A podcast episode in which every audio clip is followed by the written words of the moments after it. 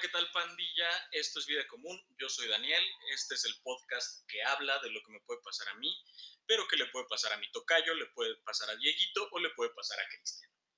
El día de hoy tenemos un tema bien interesante, eh, ¿se acuerdan de esta votación que hice de eh, usos, de perdón, usos de THC o salud mental? Bueno, pues la salud mental ganó por una arrolladora diferencia y por eso, pese a que soy psicólogo, busqué traer la voz de otro experto. Entonces se los presento, él es Daniel García, es mi tocayo, es cinta azul de Jiu-Jitsu y es psicoanalista. Eh, vamos a platicar el día de hoy con él, vamos a, a tocar algunos temas de importancia para todos en este momento de la pandemia. Así que, tocayo, por favor, preséntate, todo tuyo el micrófono. Bueno, muchas gracias por presentarme, Tocayo. Eh, muy buenas noches, mi nombre es Daniel García y como mi Tocayo me lo, lo acaba de comentar, soy psicoanalista, eh, especializo en el área clínica con especialización de psicosa, psicosomatología psicoanalítica y ya llevo tiempo, bastante tiempo en el área. Bueno, eh, primero que nada, Dani, para todos los que tienen una idea medio confusa en la cabeza que, en cuanto uno le dice, soy psicólogo, me dicen, no me vayas a psicoanalizar. Me gustaría que tú dijeras cuál es la diferencia fundamental entre la psicología y el psicoanálisis. Bueno, principalmente lo que es la psicología es la rama principal. Imaginémoslo como si fuera el árbol. Dentro de este árbol estudiamos lo que es el comportamiento humano, las emociones y también lo que son este, las conductas. Ese es el árbol, el tronco principal. Pero dentro de lo que es la psicología se divide en diferentes ramas, cognitivo-conductual, humanista, gestal, psico, psicoanálisis, como es mi caso. También está, no sé si ya mencioné también el conductismo y también está el sistémico. Son varias ramas de un mismo árbol que tratan de, muy a su forma, darle ese entendimiento de la conducta humana. Y cada una además tiene sus propias variantes, ¿no? Por ejemplo, el conductismo está desde lo más clásico hasta lo racional emotivo conductual. Ah, sí, Entonces va- van teniendo cada una también sus propias variantes. con el paso del tiempo han ido evolucionando a su forma y a su medio. Dentro de lo que menciona, dentro de lo que es el conductismo, empezamos con lo que son este perro de Pavlov, ya para posteriormente con las palomas de Skinner, y sin mencionar el pobre Al- bebé Albert. Ah, claro, pobre bebé, seguramente creció con muchos traumas. Eh, sí, pero como tal, y no nos compete, eso ya es del conductismo. Dentro de lo que es el psicoanálisis, este, básicamente Sigmund Freud. Él es lo que se le conoce como padre del psicoanálisis. Posteriormente, después de eso, vinieron muchos otros autores, vino la misma hija de Freud, Anna, Anna Freud, vino esta Melanie Klein, Erickson, también este, Lacan. Lacan, que es el ahora sí que es donde me especializo, que es la escuela lacaniana, y muchas, muchas otras. Y, y muchos otros que fueron como intento de psicoanalistas, ¿no? Eh, se me olvida el nombre. Ah, claro, Carl Gustav Jung. Dentro de lo que es Jung, se podría decir que sí es psicoanalista, no lo mío. Es total, Dieguito, si me escuchas, Jung.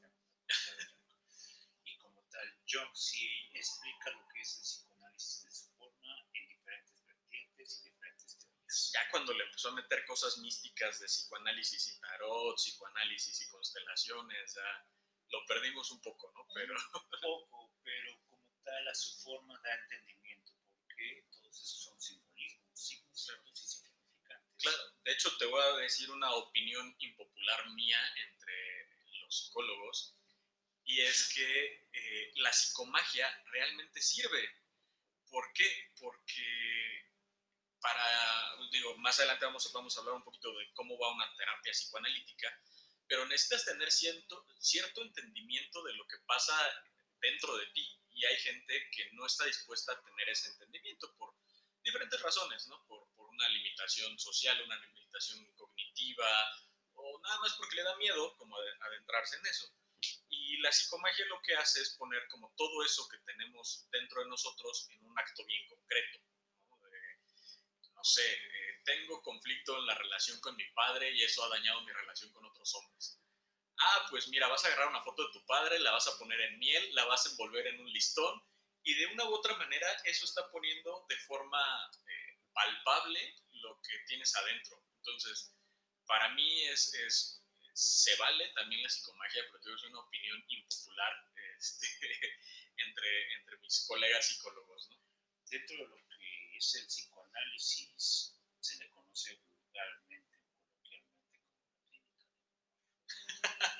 es exactamente ese, esa definición la que muchos temen, y al menos dentro de lo que podemos constatar con este, la psicomagia, es la respuesta simple, siempre va a ser la más satisfactoria, Sí. porque evita el dolor. Claro. pero es como poner un bolita en una alita. Sí. no, y, y al final del día eh, eh, va a encontrar otra salida, ¿no? esto, esto que traemos dentro. Sí, la energía no se crea ni se destruye, tan solo se transforma, y al menos dentro de lo que son los trastornos mentales, tienen una, una, búsqueda, una salida que busca, ahora sí que la, la energía. Es como decir, lo que, esta es una lo que es el psicoanálisis, lo que uno calla, el cuerpo se encarga de expresarlo y actuarlo, Sí, porque si nada, sí, sí, sí. nada se destruye. Claro, y yo creo que, que esto nos lleva a la parte más importante del día de hoy y es qué relevancia tiene la salud mental. Eh, siempre es importante, pero yo creo que más en estos momentos de encierro.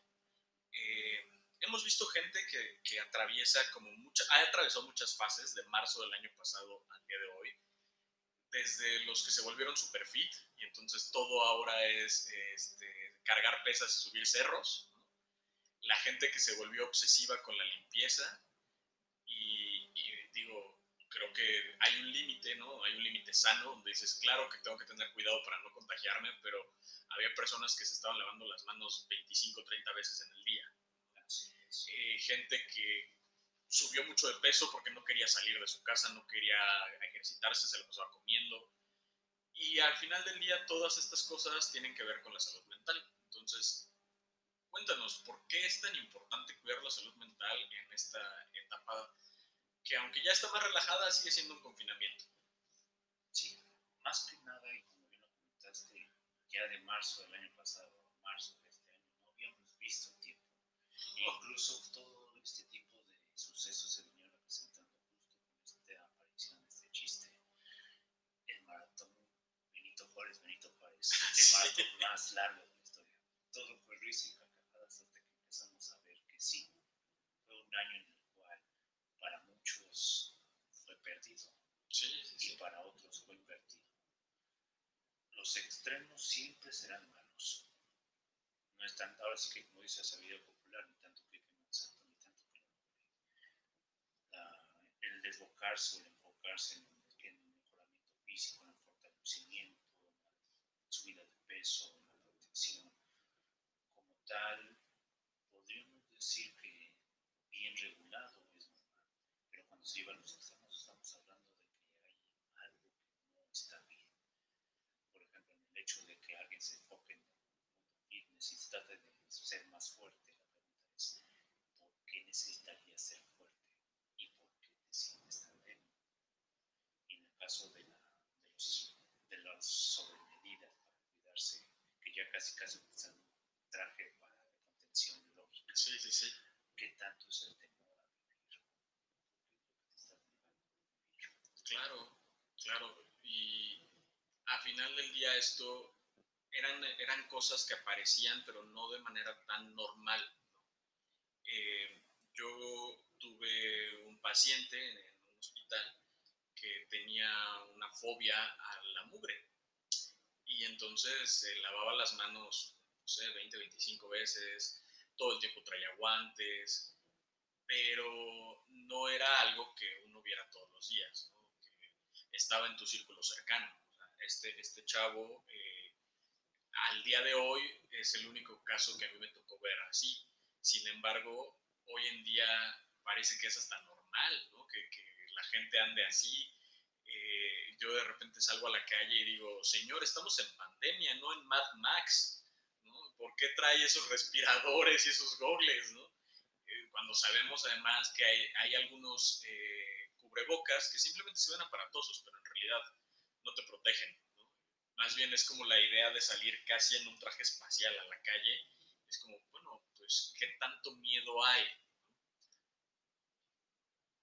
Esto, esta pandemia este suceso que vino desde hace un año, no es que haya venido a poner esos tipos de problemas. Lo único que hizo fue revelar todo esta serie de problemas. Cuando uno busca apoyo terapéutico es porque una de las, bueno, teóricamente podemos decir que el ser humano es un ser biopsicosocial, que es biológico, social y psíquico. Cuando hay un, ¿cómo decirlo? Hay una especie como de desajuste o hay algunos problemas, ya sea en el área familiar, emocional, laboral, que salen de los parámetros, es cuando uno empieza, tiene que empezar a preguntarse, ¿estoy bien? Porque no es tanto el que el otro te diga, necesitas terapia, o que el otro te diga, ¿estás seguro que te sientes bien? Porque esos tipos de cuestionamientos, el ser humano siempre va a estar diciendo, ay, ¿tú qué vas a saber? Es exactamente la mejor este, barrera para entrar a preguntarse por uno mismo. Que ese tipo de preguntas tiene que salir de uno mismo. Claro, hay, hay un concepto que digo, yo lo entiendo, pero me gustaría que lo, lo explicaras, porque esto va a ayudar a que la gente entienda eh, la importancia de, de, acercarse, así sea por mera curiosidad, a, a recibir terapia. Egosintónico y egodistónico, porque creo que aquí está la clave, ¿no? O sea, cuando hay algo que claramente no está bien, pero la persona cree que está bien, no va, no va a aceptar que tiene que ir a terapia hace rato fuera del aire tú y yo platicábamos algunos casos y dices, evidentemente esa persona necesita terapia, pero en su cabeza es normal lo que le está sucediendo. Entonces, ¿podrías explicar un poquito de qué trata esto de, de la egosintonía y egodistonía, por favor? Una manera sencilla sería este, con el concepto de habituación. Nosotros ya estamos acostumbrados a ciertos niveles de estrés, ciertos niveles de ansiedad y de angustia. Para eso, es, para eso nosotros ya sentimos que es normal, pero en el pasado esos niveles simplemente eran más bajos, pero conforme las experiencias, las vivencias, la, la estructura yoica se fue fortaleciendo y construyendo en relación de eso. No, no es que nosotros fuéramos así, sino que nosotros ya nos acostumbramos a eso, y es para eso, esa habituación que nos dice, pues sí, esto es normal. Eso sería lo egosintónico, todo aquello que pues quizá no es normal, pero a nosotros ya nos lo parece. Así es. El rompimiento, el empezar a preguntarse por uno mismo, es indiscutiblemente cuando aparece una crisis. Claro. Y esta crisis, pues, es diferente para todos.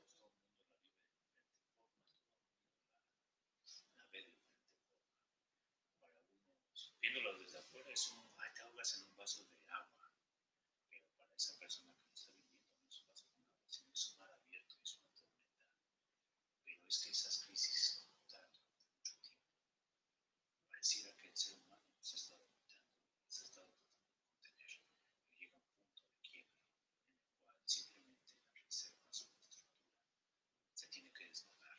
Sí, y ahí ya viene la parte egodistónica, cuando ya es, ah, caray, ¿por qué me está pasando esto? ¿no? O sea, ya no me siento cómodo con esto que me sucede. Y es pregunta, ¿qué está pasando? Porque todo el mundo lo está viendo, pues es que como tal no está pasando nada, pero uno lo está viviendo como si fuera una situación bastante compleja que no tiene ningún sentido. Es en ese punto, ante esa crisis, que uno empieza a preguntarse realmente qué es lo que está pasando y qué es lo que necesito hacer. Y esas preguntas son las que te llevan a una terapia al día. Así es, porque cuando uno va a terapia es literalmente enfrentarse a su pasado y darle respuesta a eso que está viviendo. ¿Por qué lo veo así? No porque lo estoy viviendo así, sino literalmente porque el contexto, del, ahora sí que el contexto, el principio de la realidad te dice que esto no hay forma alguna de que no lo veas minimizado. Claro, o sea, la, la, pandemia existe, o sea, esa es la realidad. Ya como cada uno de nosotros la estamos viviendo es lo que cambia, ¿no? Y, y cambia dependiendo del contexto. De, y la historia de cada Claro, y, y, y hasta del contexto socioeconómico, ¿no? Digo, no es lo mismo personas que viven en el Pedregal, que ya tuvieron oportunidad de irse a vacunar a Las Vegas, ¿no? Y de paso vacacionar, que una familia de ocho que vive en un departamento de interés social. Así es. Van a ser distintas realidades para cada uno. Y ante esas realidades, uno trata de darle un nuevo sentido, un nuevo enfoque. Porque sí se pregunta, ok, ya sé que esto está pasando y que y, lo, y está pasando esto, esto y lo otro. ¿Por qué dejo de sentir esto? Y es porque no es la situación, sino lo que significa para ti esa situación. Y es esa la, el, el punto medular de lo que es el psicoanálisis, el llegar a ese dije, el por qué esto representa esto. Porque un significante siempre va a estar encadenado a otros significantes, pero es llegar al punto medular a través de la historia de cada uno y ver por qué tú ves una tormenta cuando en realidad simplemente es un vasito con agua. Claro, claro. Eh, yo creo que, que digo, es, es, normal, todos tenemos días en los que nos sentimos tristes. ¿no? Eso es normal, días en los que nos estemos contentos, eh, un poco de angustia, pero cuando eso se empieza a exacerbar, es como, ¿qué te lo está causando? ¿no? O sea, un día puedes despertar y sentirte triste, no pasa nada, ¿no? Haces tus actividades normales y en la noche te sientes bien. Pero cuando son dos días, tres días y sigue y sigue, es qué de lo que estoy viviendo está causando esto y, y eso a su vez a qué me remite.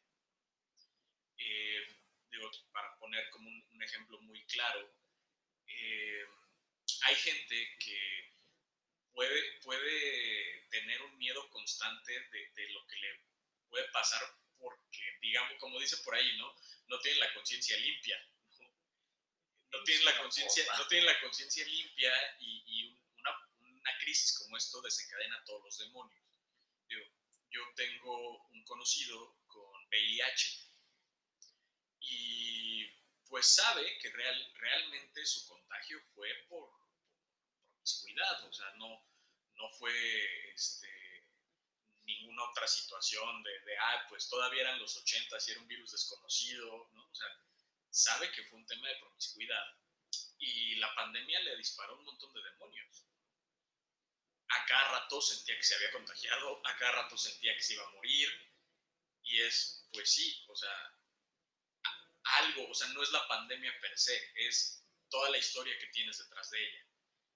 La pandemia simplemente fue ese pretexto ideal para darle ese. Ahora sí que vuelo al hilacho de todo lo que estábamos acumulando, porque no fue, como bien mencionas en este caso, no fue este suceso, sino el hecho de toda esta culpa que venía pasando. Claro. Y el momento de que, como tal, no digamos que estuvimos en aislamiento, sino estuvimos en resguardo.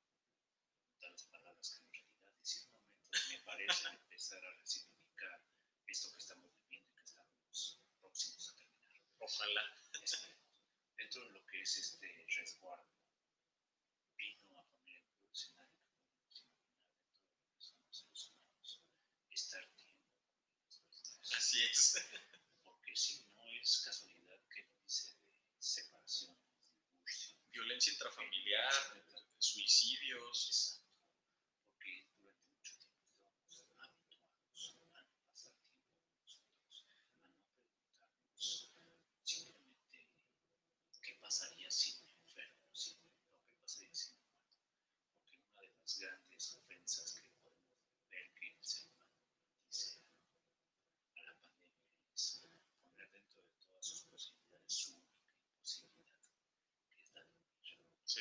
Siempre estuvimos pensando en, ah, mañana voy a comer tacos, mañana voy a entrenar, y sabes que pasado mañana vamos a ir al torneo, y en dos meses vamos a prepararnos para el siguiente torneo. Hoy no sabemos si, si vamos a llegar a, a, la siguiente semana. Y esa es la más grande de, los, de las ofensas que vino Sí. la posibilidad de que ya no estemos el día de mañana. Y ante esa única imposibilidad que siempre estamos evitando, y que el trabajo y la vida diaria y cotidiana ay, a- acostumbraba a camuflajear, es ponernos al menos esa gran pregunta. ¿Y realmente estás viviendo como realmente querías? Claro. Estás viviendo la vida que alguien más te dijo que querías.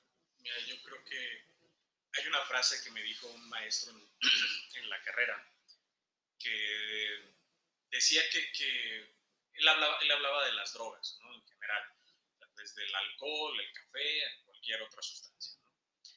Y, y un día no- nos, nos explicó, dice, si, si alguien de ustedes eh, se le pasan las copas y se vuelve violento, no quiere decir que el alcohol lo volvió violento. Ya eran violentos y el alcohol lo único que hizo fue sacar esa parte de ustedes. Si otra persona está en un viaje de ácidos y de repente le da un ataque de paranoia, lo mismo, los ácidos no lo volvieron paranoico, ya eras paranoico. No sé si consideres que lo mismo pasa con la pandemia. Es decir, la pandemia no te volvió ansioso, no te volvió depresivo, simplemente lo sacó a flote. Por eso me gustaría que hablemos de cuáles crees que son los principales trastornos que la gente está sufriendo a través de la pandemia. Y que entiendan también que no es la pandemia lo que se los causó, que ellos ya traían eso y que, bueno, pues es importante que vayan a una terapia. Como bien lo mencionaste, la pandemia no vino a poner nada nuevo. Simplemente vino a revelar o a quitar esa sábana que, cu- que curiosamente habíamos construido y puesto encima de todos ese tipo de problemas. No vino a poner ansiedad, no vino a poner ese temor, no vino a te- a poner ese miedo. Eso ya estaba ahí. Como tal, simplemente quisimos ignorarlo por mucho tiempo porque creímos que teníamos, teníamos toda una vida de delante para poder encarar eso. Pero lo que vino con esta pandemia fue la posibilidad de que ya nos tuviéramos el día de mañana y con ello simplemente esa pregunta de si estamos viviendo lo que queríamos o lo que debimos de querer. Una, mucha- esta situación vino no solo a mover el tablero en la vida de muchos, vino a constatar que dentro de lo que son este tipo de temas no sabemos nada. Lo que son médicos, lo que son economistas, políticos, músicos, todos, todo el mundo vino a poner algo totalmente nuevo y de cual no teníamos antecedentes ni, ni biográficos ni anecdóticos, no teníamos absolutamente nada de información. Sí, que justamente el no saber es uno de los grandes miedos que tenemos como seres humanos, no, saber qué va a pasar, La ansiedad. termina causando esto. Y para que la gente entienda, eh, a veces ubicamos la ansiedad como estos ataques de pánico, pero no necesariamente. van relacionados, pero sí, como mencionas, son totalmente diferentes. Porque el pánico, literalmente podríamos decir que es ante una situación o estresor que se vino a perder entre nosotros. Esa, in- esa imposibilidad es la, la percibimos, no es que la vemos, la percibimos cerca, frente a frente. Mientras que la ansiedad es a futuro, qué es lo que va a pasar, qué sucederá, todas esas preguntas a las cuales no hay respuesta ni tendrá respuesta. Para que la gente lo vea como más aterrizado, puede ser que pierdan el apetito, puede ser a causa de la ansiedad. Digo, hay gente que en la pandemia bajó mucho de peso, pero no bajó porque estuviera haciendo ejercicio o porque estuviera haciendo una dieta, o sea, simplemente no les daba hambre, no querían comer. Esa es una. Nos vamos al otro extremo y es la gente que solamente comiendo calma su ansiedad.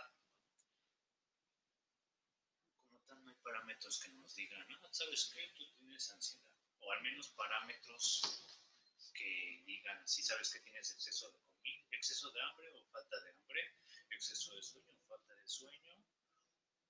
Pero lo que sí podemos percibir que es, una, es simplemente una modificación en los hábitos de vida. Ujú. es exactamente ese principal este, síntoma, no, no tanto síntoma, sino el principal punto para el cual empezar a preguntarse si uno necesita terapia, la modificación de esos estilos de vida o de las rutinas de vida. Claro, que puede, cada quien lo puede vivir de manera diferente. O sea, como decías, quizás no hay un parámetro, pero si, no sé, por decirte algo, yo estoy acostumbrado a que todos los días eh, tomo dos tazas de café. Y para mí eso es mi parámetro. Y de repente, y, y- y digamos, si no, no, me, no me acelera, puedo estar, hago mis funciones normales durante el día. si de repente es, ni siquiera tomó café y ya ando con el pulso acelerado, ¿qué está pasando? O gente que se empieza a volver más irritable. Dicen, yo era muy tolerante, o sea, era muy difícil que me, que me hicieran enojar y ahora exploto a la primera. Y justamente aquí vienen como los índices de violencia doméstica que han crecido. Eh, y, o, gente que también dice, pues, sí, yo, yo estaba atravesando, no sé, antes de la pandemia un rompimiento amoroso, ¿no? Y estaba triste. ¡Pum! La pandemia hace que eso se magnifique, ¿no? Y, pues, digamos, una persona adulta ha vivido suficientes eh, rompimientos amorosos como para saber cómo, cómo es más o menos el proceso. ¿no? Y cuando dices, ah, caray, o sea, en ninguna de mis rupturas anteriores me había sentido así, entonces empiezan a alterar las cosas. Sí, cuando ya tenemos un cambio de comportamiento o de formas de situación de vida, por ejemplo, en este caso, en este ejemplo de los rompimientos, gente que literalmente rompió y se quedó así durante mucho tiempo y, dice, ¿sabes que hay algo raro? O el extremo, con el, uso de Tinder, que literalmente las acciones de, de Tinder se dispararon al cielo porque toda la gente se la pasaba ahí. Todo extremo siempre da ser Sí, por supuesto. De hecho, em, yo, lo, yo lo pensaba un poquito como en, en, algo que tú y yo hacemos, el tema del jiu-jitsu, y vi academias que se fueron al extremo y al día de hoy todavía no reanudan actividades. Y el otro, el otro extremo era en las que nunca pasó absolutamente nada y decías, se están muriendo mil personas al día, hay no sé cuántos contagios por día y tú sigues como si no pasara nada. Entonces creo que, que, ese es el punto, o sea, cuando te vas a, a, un extremo u otro, se puede volver muy dañino para, ti como persona, pero también para la gente que te rodea. Sí, porque como tal no hay cuerpo que resista esos niveles de ansiedad ni que esos, esos niveles de negación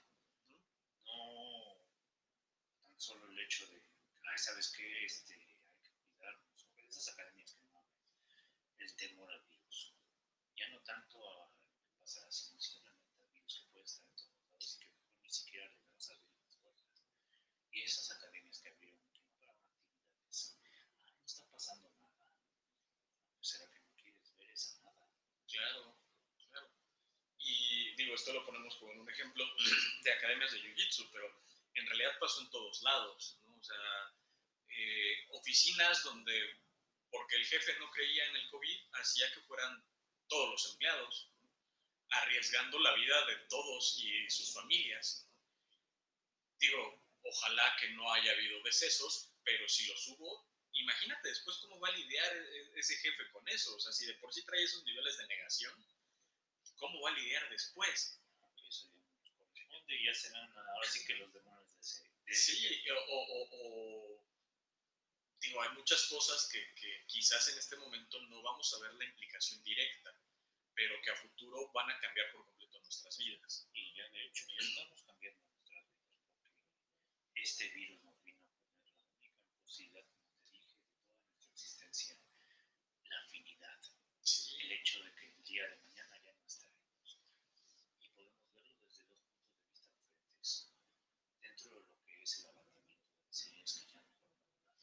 ya para qué me esfuerzo, ¿no? Ya para qué, eh, no sé, los que seguimos un plan alimenticio, ya para qué lo sigo, ¿no? Este, ya mejor me ahora sí que como dice la salida popular, ya mejor me Ah, sí, como decía mi abuela, este, tirado al traste. Exactamente. O podemos verlo desde un punto de vista más realista, que tenemos una nueva un sentido en nuestra existencia. Siempre va a haber, siempre va a haber ese tipo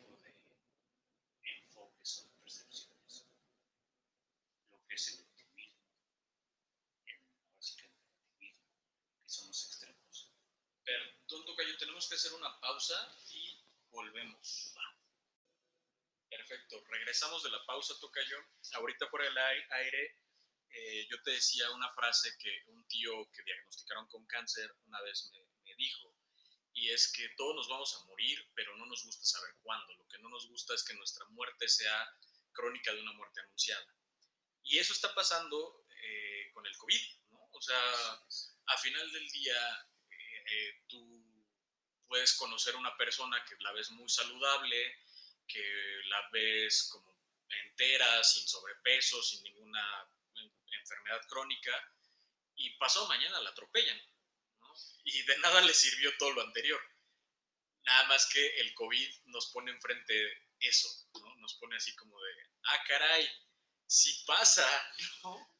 Lo que ahora sí que el enojo que se viene con la vida después de esto, es que la, como tal, esta enfermedad nos vino a poner esa muerte simbólica a la cual estábamos acostumbrados, que precede la muerte física.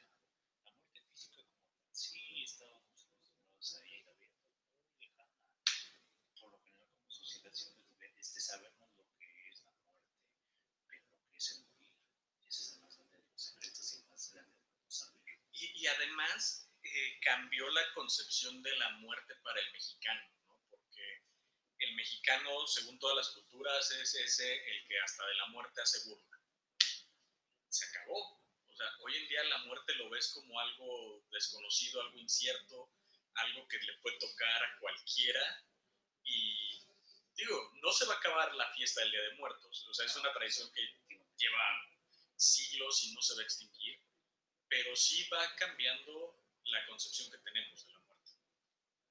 La concepción de la muerte no tanto. Como te dije, la muerte siempre hemos habituado, siempre hemos hablado, siempre hemos hecho chistoretes de ella y nos y ahora sí que nos reímos en la cara de la basura. Esa es la muerte. Pero morir, ahí sí es lo que, esa es la nueva, es la nueva variable que estaban literalmente juntas porque primero es lo que es amor, este morir y después viene la muerte. La muerte como tal, no sabemos. Y es de lo que nos burlamos, ¿no? es lo que nos burlamos Sí, porque sí. ya no nos destacaremos. no de, no de morirnos, no- nos burlamos de lo que hay después, ¿no? o de lo que nos imaginamos que hay después. porque morir es la realidad y es lo que vino con este COVID, que es la muerte física. La muerte simbólica, ya ese tiempo que convivimos, con Ya le perdimos ya el le perdimos el miedo. Pero, ah, qué gran ofensa, y qué gran insulto que nos pone en la vida de poner a la, el morir dentro de esta ecuación. Y ahora sí que haciendo análisis y todo eso, es que vienen juntas, pero no. El ser humano, menos lo que es eh, la psique del mexicano, nos había separado casualmente A nuestro convenir. a nuestro convenir. Nunca hablamos de lo que es. Es un tema, un tabú que muchas familias mejor dicen, eso no se habla. Claro, yo me acuerdo, mi bisabuelo, mi bisabuelo fue un hombre muy longevo, vivió 114 años. Sí, mucho. Eh, y bueno, cuando yo lo conocí, o digamos el primer recuerdo que tengo de él, yo tendría unos 5 años, 5 o 6 años, y él ya tenía 108, una cosa así. Y me acuerdo que a mí me impactó mucho que tenía su ataúd en su casa. Y porque él lo veía de una manera, pues, fría, pero muy cierta. Que decía, yo no sé si mañana voy a despertar y no le quiero dejar problemas a la gente. Aquí está mi lugar en el panteón, ya está pagada la misa para el día que me muera, ya están todos los servicios, está el lugar donde me van a velar y ahí está el ataúd. Yo creo que ese es un tabú para el mexicano. ¿no? O sea, el mexicano es, sí, el Día de Muertos, la huesuda, las calaveritas, este, pongo mi ofrenda, ahí te voy, mamá Coco, Y ahí te voy San Pedro. ajá, pero cuando lo tienes que ver de frente es como, ah, y era bromi. ¿no? Exactamente. Y aquí ya no hay bromis, ¿no? O sea, está palpable la muerte por Sí, es el morir, porque la muerte, como bien lo mencionas, no tenemos ningún inconveniente en estar conviviendo con ella todos los días. Pero morir, eso es lo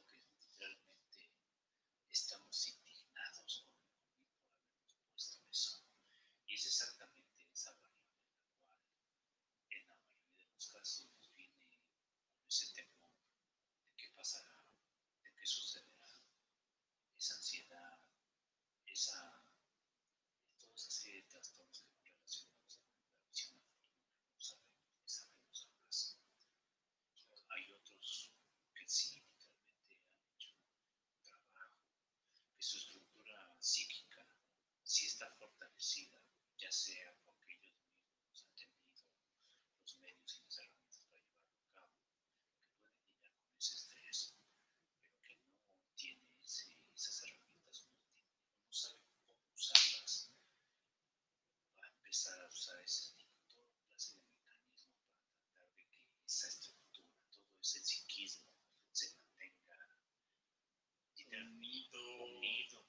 decirlo. Que no se desborde. que no se desborde. Y pues sí, eso funcionará unas semanas, unos meses, pero ya un año llevamos de resguardo, sí, ya es, no, no Ya empieza a tener sus fugas. ¿no? Sí. Y eso pensando en gente que tenía una estructura psíquica más sólida. Ahora la gente que tenía una estructura psíquica muy endeble, desde los primeros dos meses los perdimos. Sí, para ir cerrando, justamente quisiera pues primero señalar eh, tres cosas y después, bueno, alguna reflexión con la que tú quieras cerrar, Dani. La primera es, eh, como ya lo dijo mi tocayo, si su vida se está viendo afectada, o sea, si sus niveles de estrés están siendo mayores a los que solían tener, si están más irritables de lo que solían ser, si duermen más de lo que dormían, cualquier cosa que esté afectando su vida, vayan a terapia. Eh, la segunda reflexión es, no le tengan miedo a una terapia, decía Dani, que es la clínica del dolor. Pues sí, pero duele más no ir a terapia. Eh, por ahí en el Jiu-Jitsu tenemos una frase, ¿no? Que entrenar duele, pero no entrenar duele más. Y así, claro, o sea, si ustedes van a una terapia, quizá habrá días en los que digan, ¿para qué carajos estoy pagando esto? Pero créanme que las afectaciones serían mayores si no lo hicieran. Y mi última reflexión del día es, el COVID sigue ahí, hay que cuidarnos, pero sigamos haciendo nuestra vida. Yo creo que, que no podemos convertirnos en, en arenita, la de Bob Esponja, y vivir en una cápsula para siempre. Eventualmente vamos a tener que salir y si no lo vamos haciendo paulatinamente, el día que volvamos y queramos retomar de golpe nuestra antigua normalidad, va a ser un trancazo durísimo a, a todos los niveles. ¿no? A, a nivel físico, si de repente yo no hice nada de ejercicio en la pandemia y quiero regresar y hacer el mismo ejercicio que hacía antes, hombre, ahí te voy, infarto. ¿no? sí, A nivel psíquico también. Si yo me resguardé tanto en mi casa que ya no estoy acostumbrado a- al estrés que implica salir, hay tránsito, hay ruido, hay gente, también va a ser un golpe durísimo si lo quiero hacer de golpe. Entonces, empiecen a rehacer sus vidas. ¿Alguna reflexión con la que tú quieras cerrar, Tocayo? como tal, no es el hecho de estar seguir vivo, sino el empezar a vivir, porque la terminación IR es verbo, es acción, y eso es lo que es la vida, vivir. Porque dicen, ay, ¿cómo estás vivo? No, que, porque es muy diferente al vivir. Cuando simplemente estás vivo y lo que uno anhela es vivir, es cuando uno empezaría a preguntar si, si realmente necesita un cambio significativo. Como bien te lo dije, si dentro de lo que es la el psicoanálisis se conoce como la clínica del dolor, pero el dolor es necesario para poder saber que necesita ser curado, porque el dolor en su tiempo ayuda a una intervención médica, ayuda a que con el paso de las sesiones y de los tratamientos te empiezas a sentir mejor porque una cosa es el dolor, otra cosa es el sufrimiento. Y sí se puede vivir con dolor, pero no se puede vivir con sufrimiento.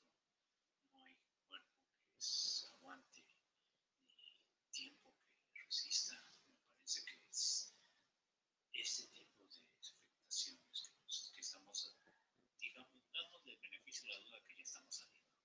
Demos el beneficio de la duda que al menos dentro de lo que es esta, el gobierno, la salud, la salud médica, la sociedad, ese como tal le llamamos a granoto dentro de lo que es la clínica. Ese granoto nos dice que ya tenemos que salir. Y nosotros también tenemos que empezar a salir. Sí, cuesta trabajo, no es fácil, porque esa normalidad a la cual estábamos acostumbrados en, ah, en marzo del año pasado, hace tiempo que hizo sus maletas, se fue por la puerta y dijo, ahí te ven, nos vemos. Y esta nueva normalidad no es la misma. Puede que se parezca, pero no es la misma. Tanto así que afuera en la calle ya no vemos aire, ya no vemos gente, vemos la posibilidad de comida. Sí, eh, poniéndolo de cierto modo, ya no vemos rostros, vemos cubrebocas ¿no? la calle. posibilidades de muerte. Y sí, ante eso es adaptarnos. Y podemos seguir, ver, ver- podemos verlo desde dos perspectivas. Desde la perspectiva de la víctima o desde la víctima o desde la percepción del sobreviviente. Ambos son igual de válidas, pero solo consta, sería cuestión de preguntar cuál de ellas es la que te va a apoyar y te va a servir. ¿Cuál quieres ser, no? O sea, ¿quieres ser víctima de esto, lo que resta de, de pandemia y lo que resta de vida? ¿O realmente quieres tomar las riendas de tu vida y, y ser ese superviviente? Y si quieres tomar las riendas de tu vida, por favor, vayan a terapia. Vayan a terapia. eh, no sé si, Dani, hay algún lugar donde te puedan contactar si la gente quiere tomar terapia, eh, alguna manera que se puedan acercar o alguna institución que tú puedas recomendar, porque muchas veces también pasa que la gente no sabe, no sabe dónde, dónde ir a, a terapia y muchas veces desgraciadamente caen en manos de charlatanes. Ahorita es más, que se está confundiendo lo que es la terapia psicoanalítica con el coaching de vida. No Ah, sí. tenemos nada en contra de los coaches, pero son dos enfoques. Cada quien a lo suyo. Exactamente.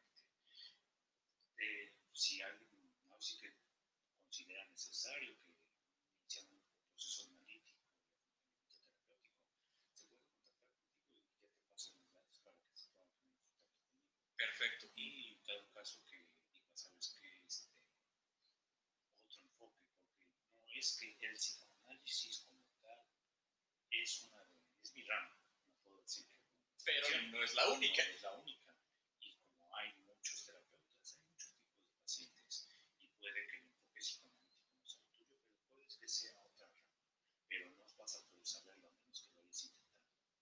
Y como tal, siempre decimos, una vez que un paciente entra por la puerta del consultorio, ya tiene el 80% del camino recorrido, porque no cualquiera, no cualquiera es capaz de aceptar que necesita Sí, de dar ese paso. Entonces, pandilla, si ustedes necesitan apoyo psicológico, contáctenme. Yo con todo gusto les doy los datos de mi tocayo. Él atiende ya sea presencial o vía virtual también. No sé a través de qué plataforma, pero bueno, ya es lo de menos. Hoy en día hay tantas que es, es lo de menos. Así que bueno, este fue un, un episodio especial eh, hablando de un tema que me parece muy, muy importante dejo a su consideración, pero les hago esa encomienda de al menos den la oportunidad de recibir terapia. Les aseguro que desde la primera sesión a la que ustedes vayan, la primera entrevista que les hagan, algo se les va a mover y se van a dar cuenta que o no están tan mal como pensaban, pero de todas maneras no está de más recibir terapia, o pues que sí les hacía falta desde hace un buen rato. Así que bueno, ya se la saben, síganme en redes sociales. Perdón, ¿hay algo más que quiere decir mi tocayo? que como tal el proceso o lo que terapia no es un bien que se vea palpable de la noche a la mañana, lleva un proceso y al menos dentro de lo que es el psicoanálisis es un proceso de decantación, gota a gota, que como tal el objetivo no es hacer cambios en una sesión, sino simplemente generar olas Digamos que es una inversión a largo plazo. a su tiempo y a su forma. Digamos una inversión de, de alto riesgo y a largo plazo. Así es. Perfecto, pues ahora sí, ya se la saben, síganme en redes sociales, estoy en Instagram como Hyugita y nos escuchamos en la próxima.